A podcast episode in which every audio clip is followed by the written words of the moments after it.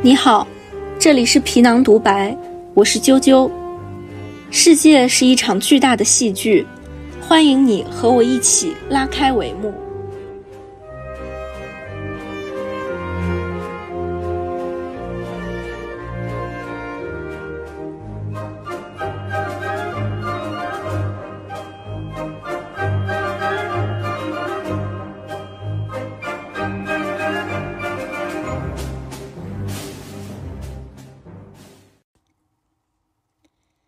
大家好，这里是第一期皮囊独白。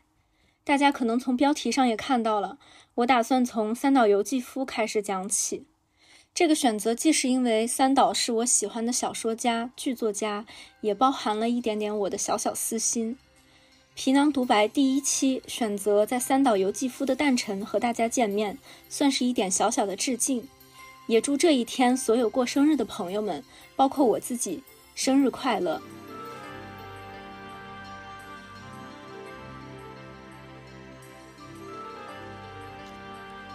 三岛由纪夫这个名字大多以小说家的身份出现在各大出版社的书单中，读者对他的认知也往往局限于日本作家、诺奖作家、极端疯狂这样的印象里。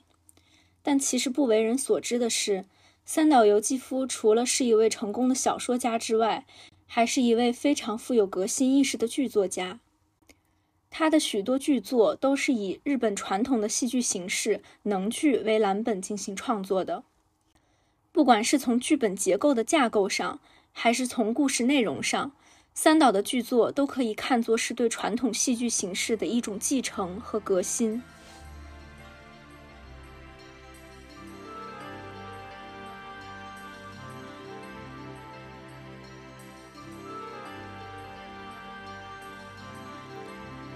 对三岛由纪夫略有了解的读者，都可能对他的生平有所耳闻。一九二五年，三岛由纪夫出生于东京的一个没落贵族家庭，而一九七零年，他就选择以剖腹的方式结束了自己的生命。我们现在看到的所有他的作品，都是在他四十五岁以前完成的。这意味着他从很年轻的时候就开始了小说和戏剧的创作。我们今天讨论的收录在《近代能乐集》里的《祖塔婆小丁》，是他在一九五二年，也就是刚满二十七岁的时候就创作完成的。而至于《近代能乐集》里收录最早的一部剧作《邯郸》，则是在他二十五岁时候创作的。我们可以看看现在周围的年轻人，有多少能在这个年纪就创作出京剧剧本、昆曲剧本的呢？恐怕喜欢听京剧、昆曲的年轻人都很少，所以我们可以合理推断一下，三岛在很年轻的时候就已经受到了日本传统戏剧的长期浸染。这归功于他的祖母和外祖母。从他十三岁起，他贵族出身的祖母就经常带着他去看歌舞伎表演，他的外祖母又喜欢带他去看能剧。在《假面的告白》这本自传体小说里。他还曾经提到自己幼年时独自在家发生意外，从楼梯上摔下来，因此管家叫回了正在观看歌舞伎演出的祖母。被打断观演的祖母一脸漠然，只问了一句：“已经死了吗？”便再对他毫无关心。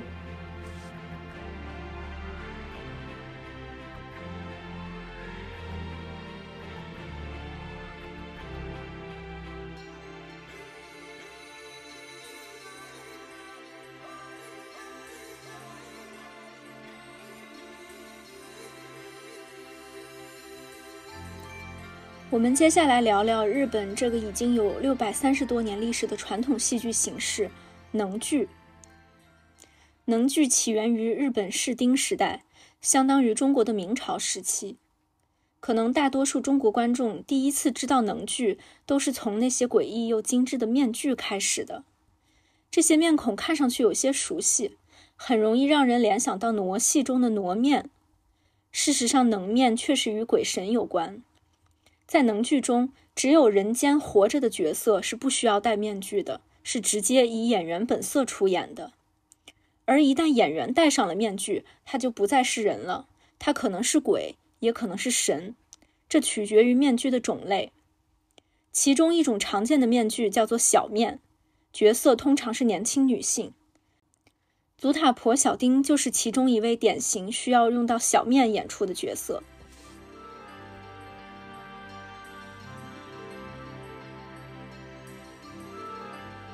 那么，谁是祖塔婆小丁呢？我们先来讲讲什么是小丁。在日本平安时代早期，有一位有名的女和歌歌人，名为小野小丁 （Onokomachi），容貌远近闻名。在日本文化里，她与埃及的克楼巴拉特七世、中国的杨贵妃并列为世界三大美人。此后，在日语里，“小丁”这个名字就成为了美女的代称。就像中国古代也以秦罗夫、西施等等有名的美女的名字去指代美人。祖塔婆就是佛塔的意思，祖塔婆小丁就是站立在佛塔旁边的美人。祖塔婆小丁是能剧女性角色中最难饰演的，因为她要求兼具老女与绝世美女的特点。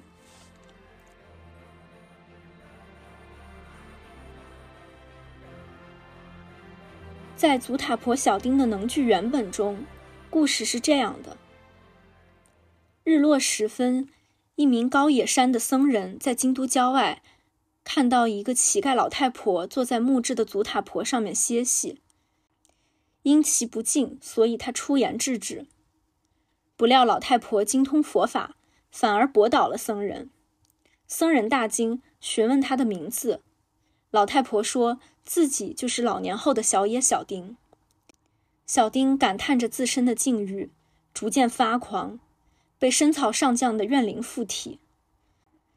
当年年轻貌美的小丁要求深草上将连续访问自己百夜，才能答应他的求爱。但深草上将访问九十九夜后，在最后一夜身亡，因此将怨念留在人间。深草上将的怨灵诉说怨恨之后，小丁苏醒，决定遁入佛道。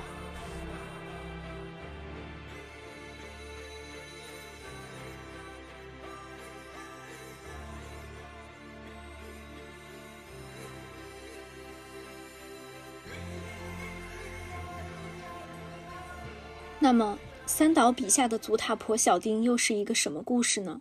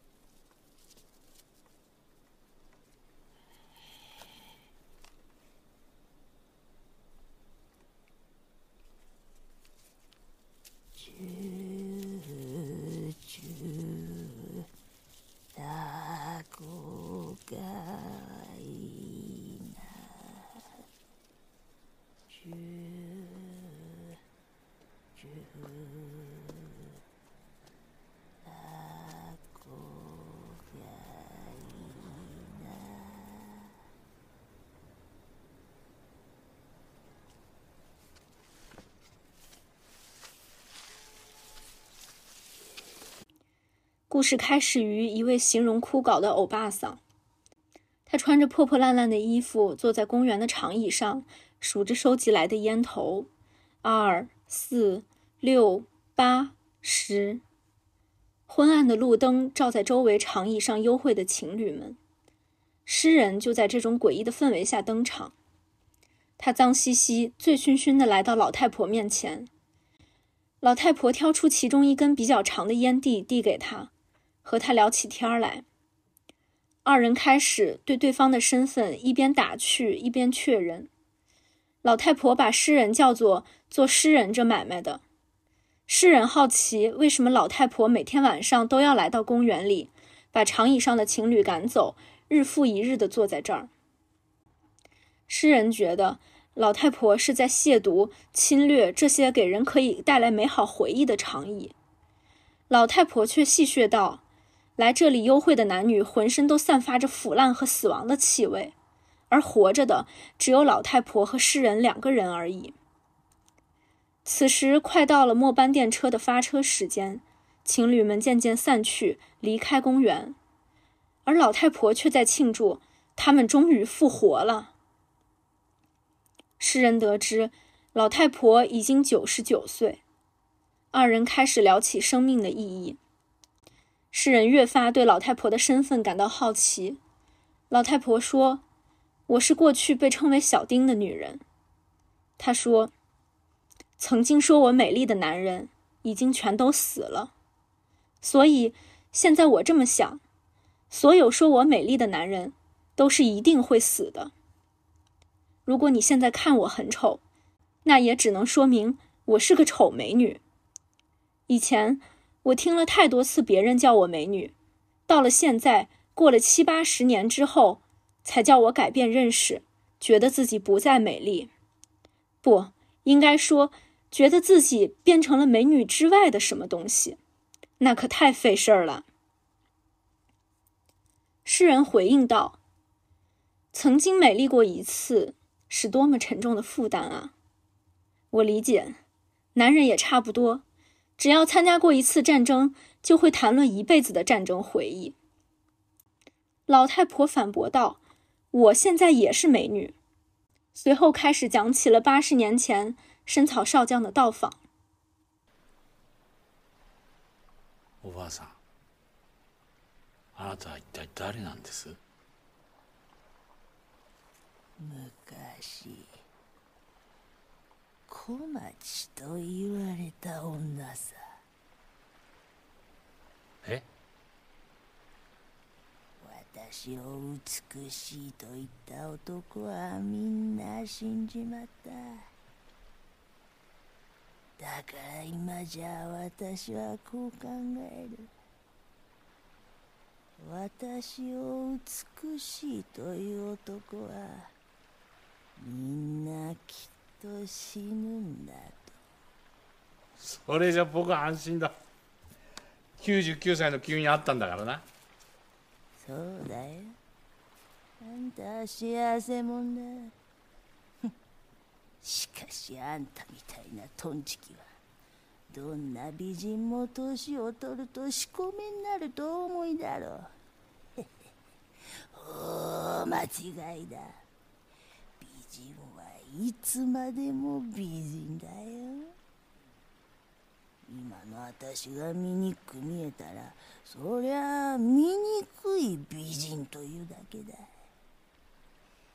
あんまりみんなからべっぴんだと言われつけてもう780年この方私は自分が美しくない。いや自分が美人の他のものだと思い直すのがこと面倒になっているのさ。やれやれ。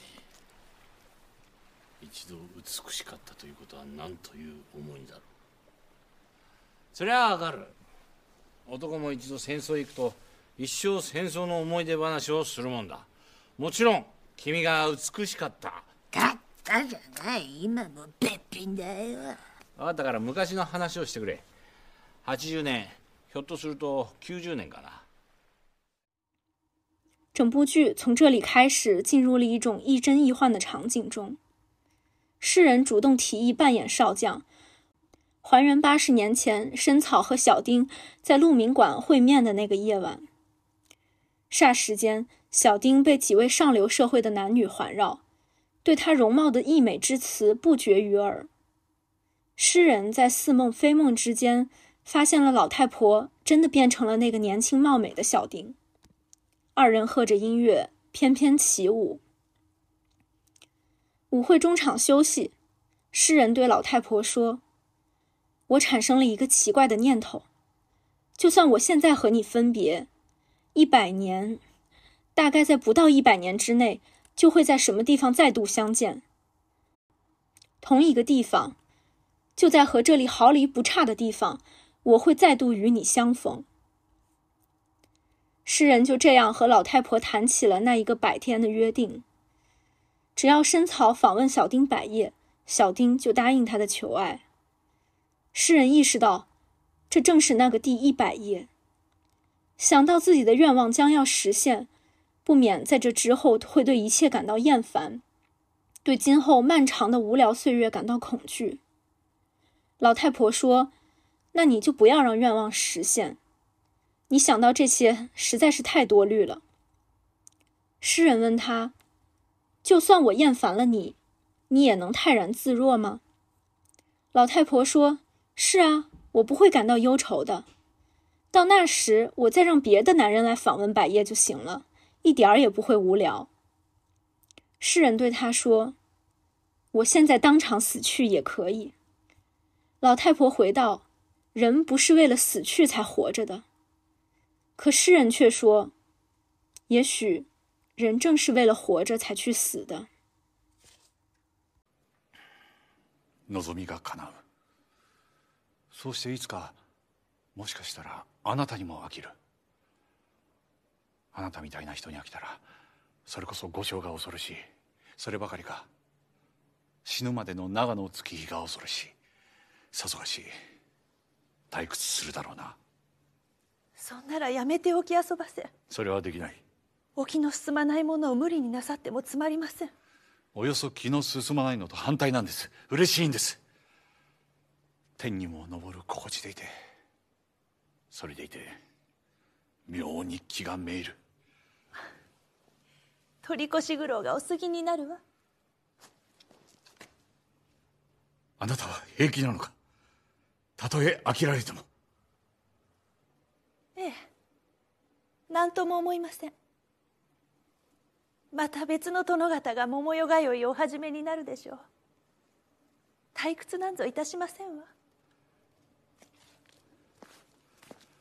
僕は今すぐ死んでもいい。一生のうちにそんな折はめったにあるものじゃないだろうから。もしあれば今夜に決まっている。つまらないことをおっしゃいますな。いや今夜に決まってるもし今夜をよその女たちと過ごしたようにうかうか過ごしてしまったら考えただけでゾッとする。人間は死ぬために生きてるのじゃございません。誰にもそんなことはわからない。生きるために死ぬのかもしれず。俗悪だわ。俗悪だわ。助けてください。どうすればいいのか前へ前へお進みになるだけですわ就在诗人等待这几个小时即将过去，他将迎来他对美人求爱的胜利时，老太婆从小丁的模样恢复到衣衫褴褛、老态龙钟的样子。他渐渐意识到，可他仍旧……他渐渐意识到这些变化， 可他仍旧认为小丁依然拥有着从前一般的美丽。他也即将迎来属于他那个已经等待了九十九个夜晚。等待了九十九年的瞬间，就在这一刻，诗人重重的摔倒在了地上，结束了他浸泡在幻想里的此生。巡警将他的尸体清走，老太婆依旧在路灯下数着长长的烟蒂。二、四、六、八、十，也许还在等待着什么人的到来。うるさいから構わずに置いたんですよ。そしたらしばらく一人でブツブツ言ってて。そのうちに地面に倒れて寝込んじまった様子でしたよ。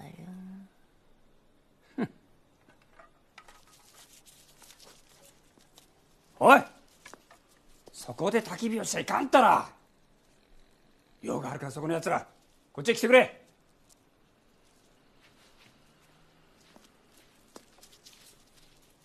さあ手伝って。この雪倒れを署まで運んでくれ。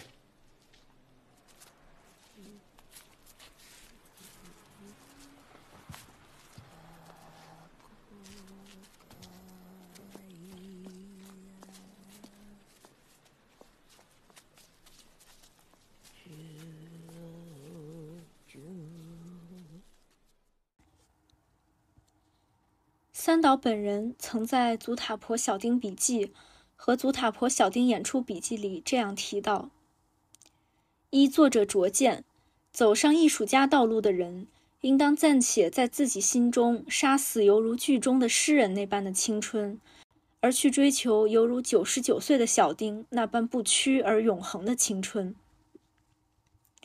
小丁是超越了生的生，是形而上学式的生的象征；诗人是肉感的生，是与现实一同流转的生的象征。小丁身上的悲剧。乃是他绝对不会失败，而在诗人身上，则有着浪漫主义式的向悲剧而去的意志。这种误解、好奇与武慢混合，形成了两人之间的憧憬。他们的接触就基于这种憧憬展开。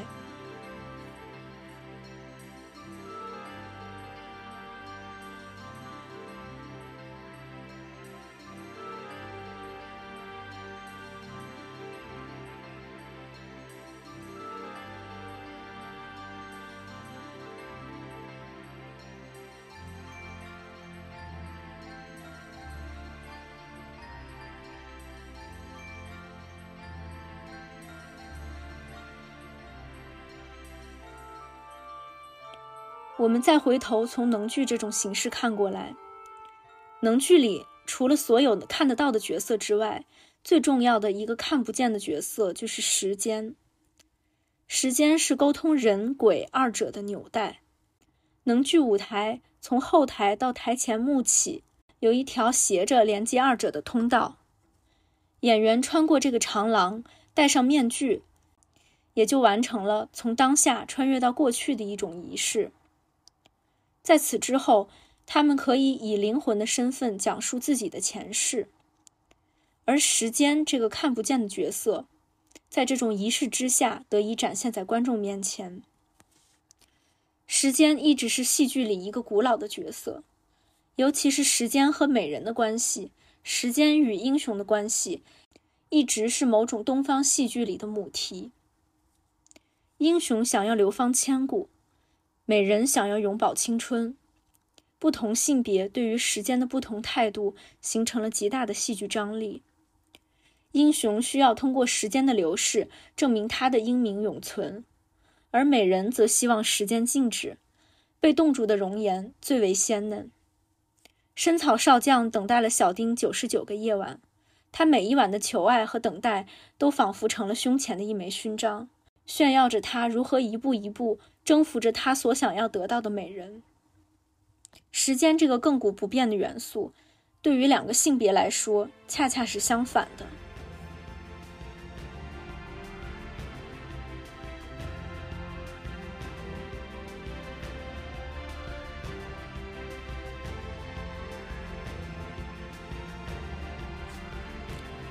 能剧中还有一个重要的剧作技巧，在这部《祖塔婆小丁》中得到了重要体现。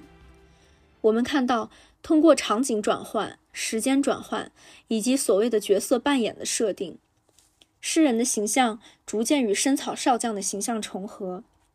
又随着剧情发展，剧作直接揭示了诗人即是八十年后再次到访的深草。这种人物之间的重叠关系是能剧里一种常用的构作。最典型的就是能剧松风。对于日语稍有了解的朋友可能会知道，日语尤其是在口语里是很少说主语的，能省则省，句子越简洁明了越好。而这种主语的省略带来的语义上的模糊，就为表达创造出了一种暧昧地带。在这个空间里，很多动作、很多意图的主体就可以悄悄发生改变。经典能剧松风里。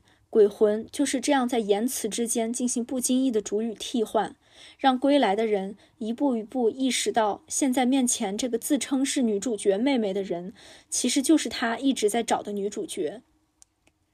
久而久之，这种人物的重叠似乎成为了日本戏剧和文学中一种的惯用手法，甚至脱离本来的架构，潜移默化地影响了后来很多的作品。而三岛由纪夫就深受这种手法的影响。不光在戏剧中的人物设定运用了类似的方法，他在《丰饶之海》四部曲里也有类似的体现。说到底，这其实是一种人物的再生，一种对于生命终结后未尽的想象，一种对于旧有关系的眷恋。在日本从古绵延至今的物哀文化中，所有生命都是美丽而易碎的，而这种再生仿佛是一种对于时间的微不足道的抵抗，是对于悲剧命运的小声宣战。英雄凭借再生可以重返昔日的荣光，美人依靠再生让往日的容颜得以复现。或许这种再生可以看作是对于物哀的一点点补偿。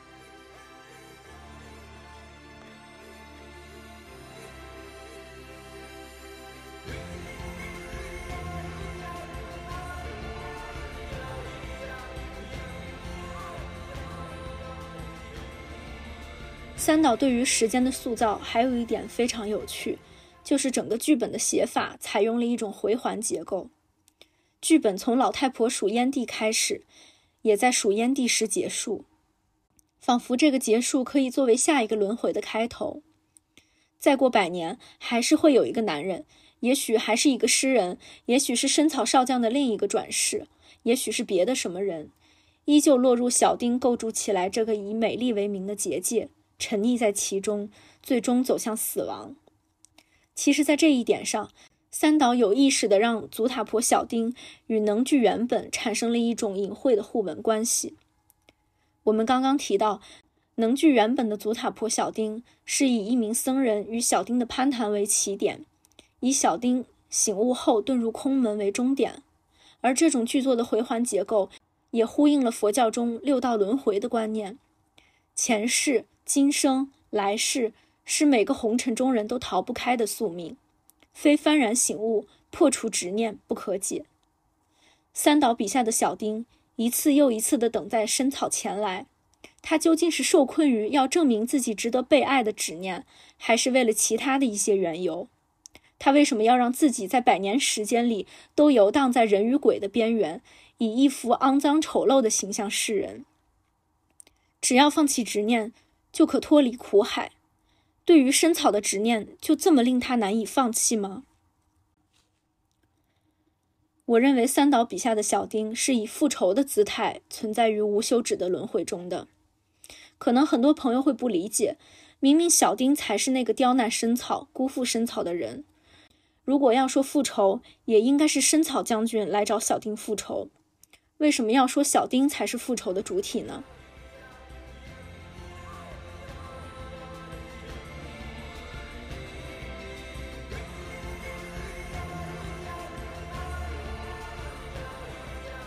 说到小丁这个日本文学形象，就不得不提到另一个典型的日本文化中的女性形象——大和福子。大和福子这个名字就很有意思。大和我们都知道是日本这个民族的自称，而福子这个词最初是指福子花，这种花是日本文学中的秋叶七草之一，花语是思慕，一直爱我。从名字上，我们就可以感受到。似乎这个虚构的大和福子具备了一切利他的美德：温柔、体贴、安静、自持。除了日常维持自身的美丽和温良恭俭让之外，必要的时候更是要忍辱负重，为伴侣做出不求回报的牺牲。这里就出现了一组很有趣的对照关系：同为日本文化中典型的美丽女性形象。小野小丁和大和福子的关系又是什么呢？我们先得问问另一个问题：究竟是谁在拥有他们的美貌与善良？拥有是一种权利。如果他们自身百分百拥有对自身的绝对所有权与最终解释权，那么小丁和福子的定义绝对不会是我们今天看到的这个样子，也绝对不会成为某一类特定女性的代称。不同的是，小丁是与权力的所有者若即若离。是他们想要得到而还未得到的形象，而福子则是甘心居于他们身后，温顺臣服的存在。他们身上的美好都成为了某种供养男性的能量，不管是得到他们的男性，还是未能得到他们的人，在这个以男性为权力中心的社会结构中，美貌和美德是他们的筹码，但筹码价值几何？每个筹码能兑换到的是金钱、名声还是牌坊，都不由他们说了算。在其中，他们看似获得了有别于其他女性的特权，但反过来也被这些特权所累，无法挣脱出这种美丽的诅咒，而真正成为他们自己。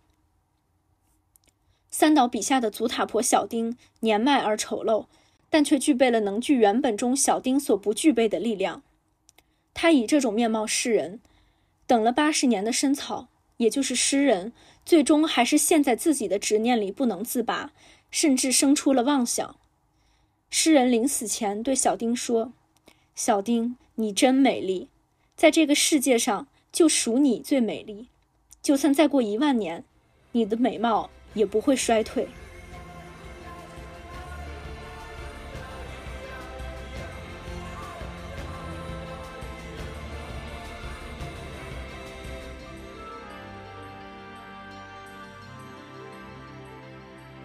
祖塔婆小丁通过衰老完成了某种对于男性主体话语的复仇，从而完成了对于自身主体性的建构。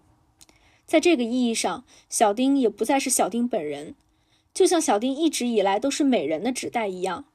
此时的小丁也成为了一位游走在美丽与丑陋、爱与恨之间的阿修罗。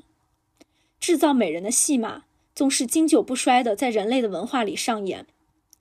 而当美人有一天选择不当美人，她就变成了妖魔鬼怪，比如美杜莎，比如莉莉丝。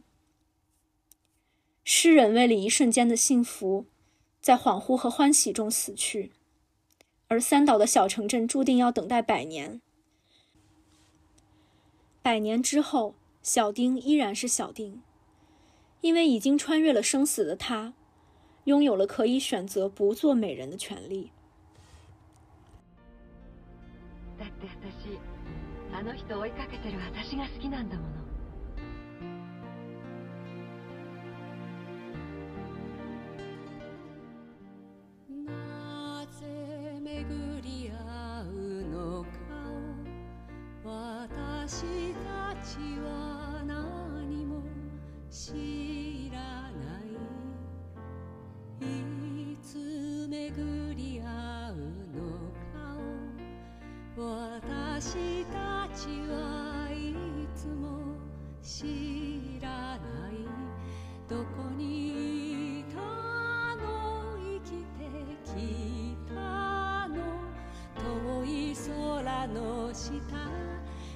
つの物語立てぬ糸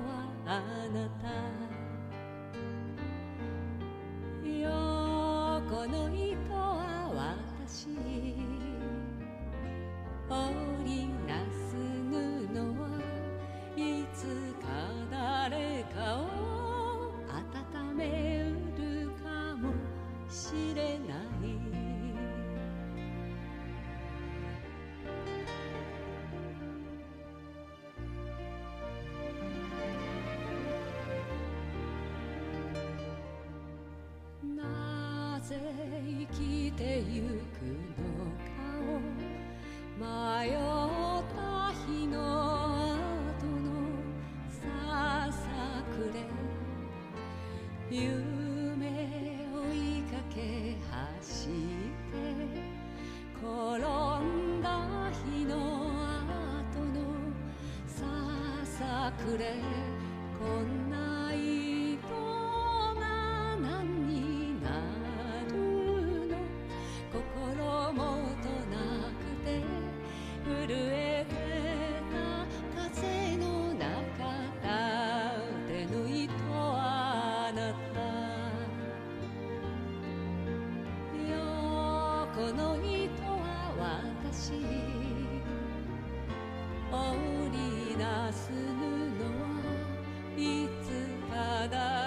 かの傷をかばうかもしれない。